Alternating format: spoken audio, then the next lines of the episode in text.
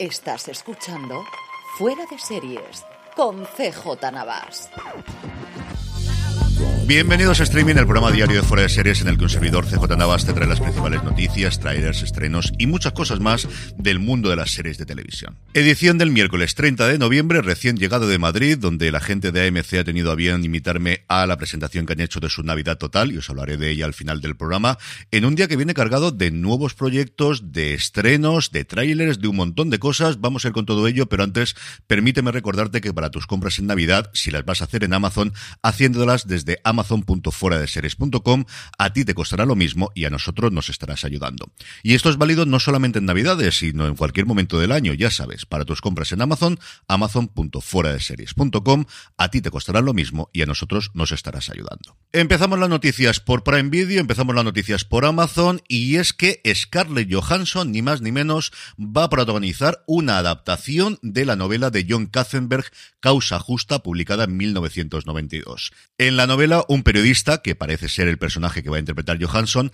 recibe una carta de un preso en el corredor de la muerte que dice ser inocente y a partir de ahí investigando, pues descubre pues lo que podéis imaginaros, porque si no, no habría novela, no habría serie y no hubiese habido película. Y es que si os sonaba el nombre de Causa Justa fue porque ya en su momento, en el 95, fue una película protagonizada por Sean Connery, por Blair Underwood, por Lauren Frisburg, por Ed Harris, nada, tenía un reparto espectacular. Lo que posiblemente no recordéis es que también estaba en esa película Scarlett Johansson, muy muy jovencita, con apenas 10 años, de hecho es la segunda película en la que participó, hacía de la hija del protagonista principal, de Sean Connery, y de hecho se puede encontrar por YouTube alguna de las escenas que interpretaba, pues eso, una jovencísima Scarlett Johansson. Empezaría la producción ahora, la tendremos para el 2023, sería de inicio una serie limitada y desde luego será una de las grandes contendientes para los semi, que al final Scarlett Johansson es mucha Scarlett Johansson. Sin abandonar Amazon, pero pasando a España, Prime Video ha revelado el casting completo de, yo creo, una de las series más esperadas, si no la que más, del año que viene en la plataforma, como es la adaptación de Reina Roja.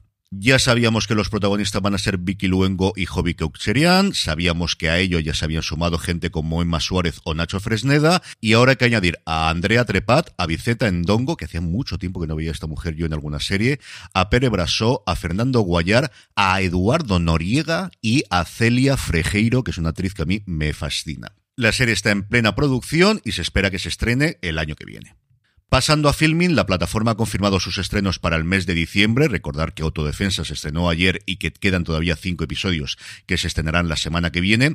Y tenemos cosas, la verdad es que bastante interesantes. Por un lado, todas las criaturas grandes y pequeñas, su tercera temporada llegará el 13 de diciembre y diez días después, el día 23, el especial de Navidad, como suele ser habitual en las series inglesas. Los Larkin, por su lado, la segunda temporada llegará un poco después, el 27 de diciembre. Y antes de eso, el día 6 llega el último artículo artefacto socialista, la galardonada con mejor serie internacional en el Festival Series Manía. Un hombre de negocios y un ingeniero tratan de reflotar una fábrica abandonada en una pequeña ciudad perdida en los Balcanes y el que yo creo que es el mayor estreno que tienen, el 20 de diciembre, Exterior Noche, una serie creada por Marco Bellocchio que 20 años después de haber dirigido Buenos Días Noches, regresa al secuestro posterior asesinato de Aldo Moro, el presidente de la democracia cristiana italiana. En el capítulo de renovaciones, Sky en el Reino Unido ha confirmado la tercera temporada de Guns of London, que recordar se iba a estrenar en Lionsgate este próximo día 4, que ha desaparecido de la programación y que no sabemos finalmente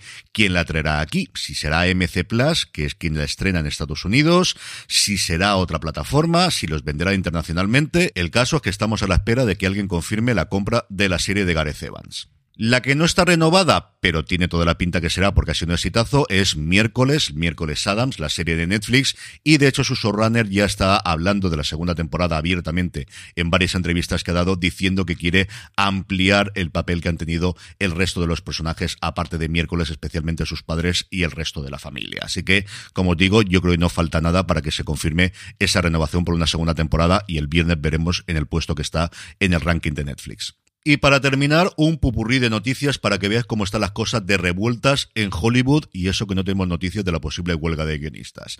Por un lado, Bob Iger el pasado lunes habló con los empleados de Disney en una serie de preguntas y respuestas que le gusta hacer a los directivos americanos de vez en cuando. No es que contasen muchas cosas, pero al menos tres titulares sí dejó. Por un lado, negar tajantemente que a Disney la vaya a comprar Apple, Sí, se había saltado el rumor en los últimos días, igual que al principio había salido la posible compra o fusión con Netflix, en los últimos días venía el rumor de que podía comprar la Apple, lo negó. En segundo lugar, negó que esté pensando en comprar otra plataforma o alguna otra compañía de videojuegos como se rumoreaba.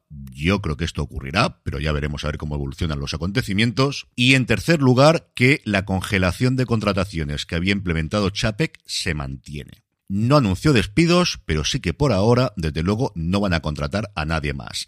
En esta misma línea ha hablado la presidenta de entretenimiento de Showtime, una plataforma que no sabemos si al final acabará embebida totalmente dentro de Paramount Plus y el tiempo que le queda en Estados Unidos. Pues bien, Jana Winograde, que así se llama la presidenta, ha dicho que hay que apretarse los cinturones, así directamente. ¿Y pensarías que con esto es suficiente? Pues no. Mark Burnett, el responsable de éxitos no en Estados Unidos, sino a nivel internacional como Supervivientes o La Voz, que era actualmente el presidente de televisión a nivel mundial de la Metro Goldwyn Mayer, ha decidido dejar su puesto. No sé si le han invitado a irse ahora con los nuevos dueños con Amazon, pero el caso es que vuelve a ser independiente y a montar su propio estudio que tan buenos éxitos le dio en su momento. Y si esta salida es inesperada, más todavía lo es la de la consejera delegada Cristina Spade de AMC Networks a nivel internacional, que se marcha del puesto apenas tres meses después de haber llegado y al mismo tiempo hay rumores serios de despidos a gran escala dentro de la compañía que está en esa tierra de nadie de ser muy grande para ser una de las pequeñas y muy pequeña para competir con las grandes.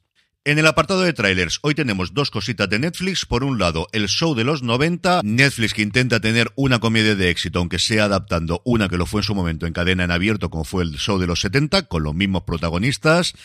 El tráiler, pues qué queréis que os diga, una sitcom clásica, a ver qué tal funciona la cosa. El estreno en la plataforma el 19 de enero. Y 12 días después, el 27 de enero, nos llegará también a Netflix La chica de la nieve, la adaptación del bestseller homónimo de Javier Castillo, un thriller de seis episodios a partir de la desaparición de una niña en el momento de la cabalgata de los Reyes Magos, protagonizada por Milena Smith, José Coronado y Aisha Villagrán. En cuanto a estrenos, hoy Televisión Española emite los tres episodios de Fuego Cruzado, de la cual no me han hablado especialmente bien, esta coproducción con la BBC. Van a emitirlos todos a partir de las 11 menos 10, así que va a terminar la cosa sobre la 1 de la mañana. Eso sí, los tenéis disponibles a partir de entonces en RTV Play, que yo creo que es por lo que han estrenado todos los episodios hoy, porque entiendo que sería algo contractual que se tenía que emitir primero en lineal antes de pasarlo a la plataforma. Calle 13 nos trae la tercera temporada de Departure, Tormenta Letal, y Disney Plus nos estrena dos series muy distintas entre sí. Por un lado, El Paciente, la nueva serie de los creadores de The Americans, en la que Steve Carell interpreta a un psicólogo judío que es raptado por Dohan Gleason, uno de sus pacientes, que realmente es un asesino en serie y necesita que les salve.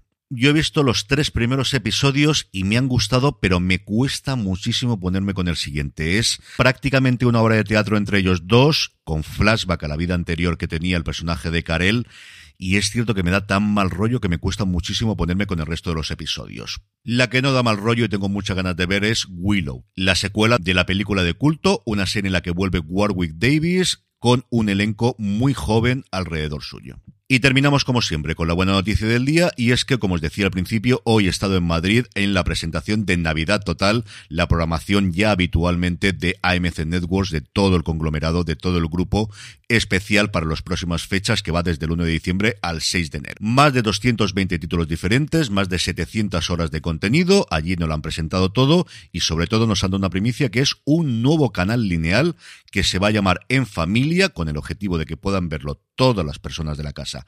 Al mismo tiempo, nos ha mostrado simplemente la presentación del canal, el logo y un tráiler rápido en el que ha advertido que está Monk, anunciándonos eso sí que tendremos más información en las próximas semanas, si no en los próximos días, y aquí como siempre os las daremos. De todo el contenido que destaco, pues por un lado, sabéis que para ver entrevista con el vampiro tenemos que esperar a primeros del año que viene, en concreto al 12 de enero, pero tendremos un anticipo en forma de documental detrás de las cámaras que se estrenará el 22 de diciembre en AMC Plus.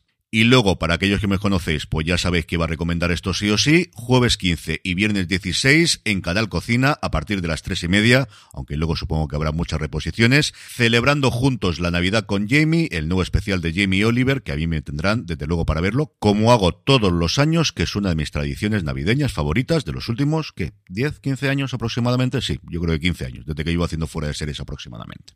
Y con esto concluimos streaming por hoy. Recordad para vuestras compras en Navidad, que ya mañana es 1 de diciembre, si las vais a hacer en Amazon, haciéndolas desde amazon.fueradeseries.com, a ti te costará lo mismo y a nosotros nos estarás ayudando. Gracias por escucharme un día más. Volvemos mañana para empezar el último mes del año y recordad, tened muchísimo cuidado ahí fuera. Broadway Progress, Surplus Store, corner of People's Drive and 124th Street.